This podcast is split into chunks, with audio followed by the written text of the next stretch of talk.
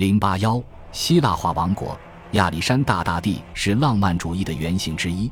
从古代到玛丽瑞瑙特，亚历山大传说的强劲生命力证明了这一点。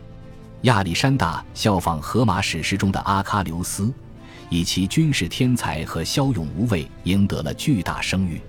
他身上被赋予了诸多离奇的故事，例如。他的御用历史学家卡里西尼斯曾讲述了大海是如何从亚历山大的道路上后退的，又是如何在他面前臣服的。尽管很多类似的故事让人将信将疑，但早在亚历山大活着的时候，这些故事就开始流传了。这也反映出他取得的成就之巨大，着实令人难以置信。他的父亲腓力遇刺后，亚历山大继承了马其顿的王位。也继承了刚刚控制住希腊大陆事务的整个王国，他精力充沛地发动了对波斯的战争，以报复约一百五十年前薛西斯对希腊的侵略。这是希腊的鼓吹者一直以来呼吁的事情，实际上早在腓力统治时期就已经开始实施了。不到一年，亚历山大就控制了土耳其西部的希腊各城邦，兵锋直逼格尔迪乌姆。格尔迪乌姆当地有故事提到过一个神谕：谁能打开把恶架绑在格尔迪乌姆古代国王战车上的绳结，谁就是亚洲的主人。亚历山大砍断了这个绳结。这个浪漫的故事有可能是真实的。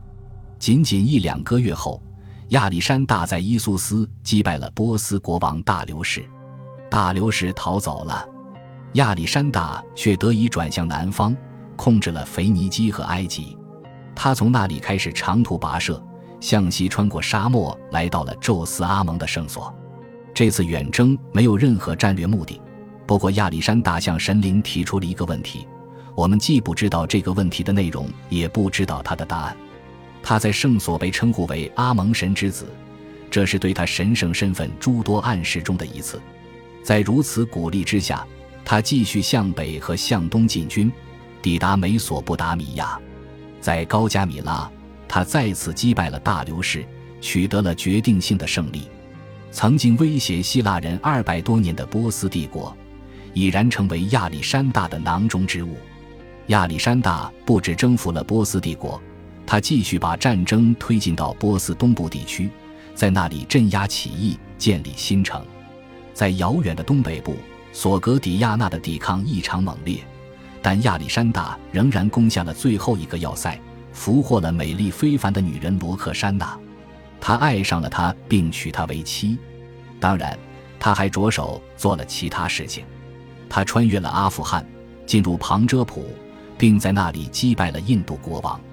唯有一次军中骚乱，才阻挡了他继续东进的脚步。于是，他取到巴鲁奇斯坦，率兵返回西方。这是一次灾难性的行军。让人想起拿破仑从莫斯科的撤退。两年之后，即公元前三百二十三年，他在巴比伦去世，年仅三十二岁。亚历山大留下的不仅有征服的土地，还有君主制。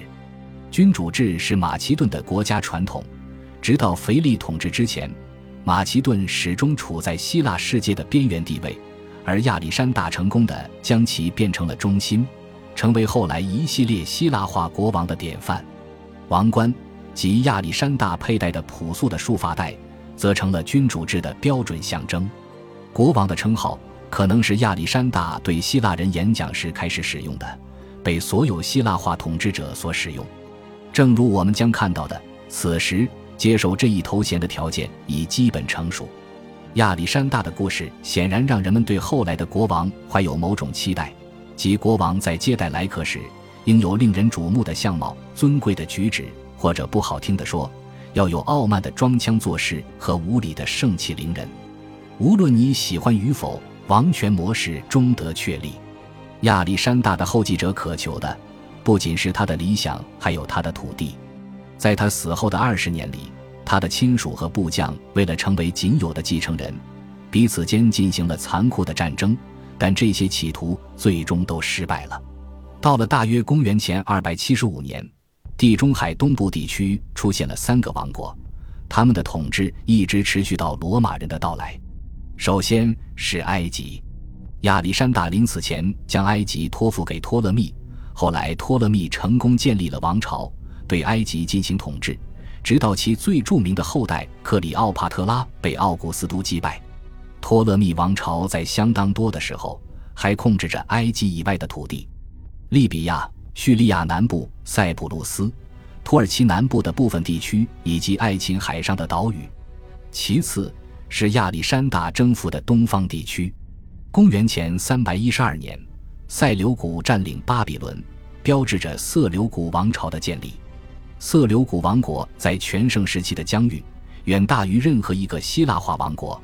它以叙利亚为中心，从土耳其西部延伸至阿富汗。然而，它在东方和西方的领地不断丧失。在东方有两个问题：多山的巴克特利亚省变成了独立的希腊王国。新出现的非希腊人的王国帕提亚有效地阻断了色琉古与东方的交通，在西方，色琉古王朝也丧失了领地。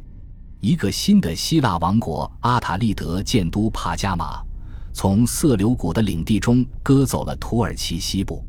最早的两个阿塔利德国王还只是部分独立于色琉古王国，但是到了阿塔鲁斯一世打败加拉泰人之后。就已经具备了夺取国王名号的能力。公元前两世纪，在罗马的帮助下，阿塔利德王国的势力又有所增强。最终，在其末代国王在位时，将国家馈赠给了罗马。到了公元前一世纪，色琉古王国的领土仅剩叙利亚北部地区，最后也落到了罗马手中。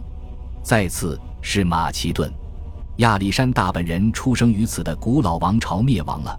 对其土地的争夺战尤为激烈，毫无疑问，这主要是因为马其顿是亚历山大的国家。但直到公元前二百七十六年，安提柯二世才得以成功的确立了自己的权利。他的后代安提柯王朝的国王们延续了他的统治，直到公元前一百六十八年被罗马征服。恭喜你又听完三集，欢迎点赞留言。关注主播，主页有更多精彩内容。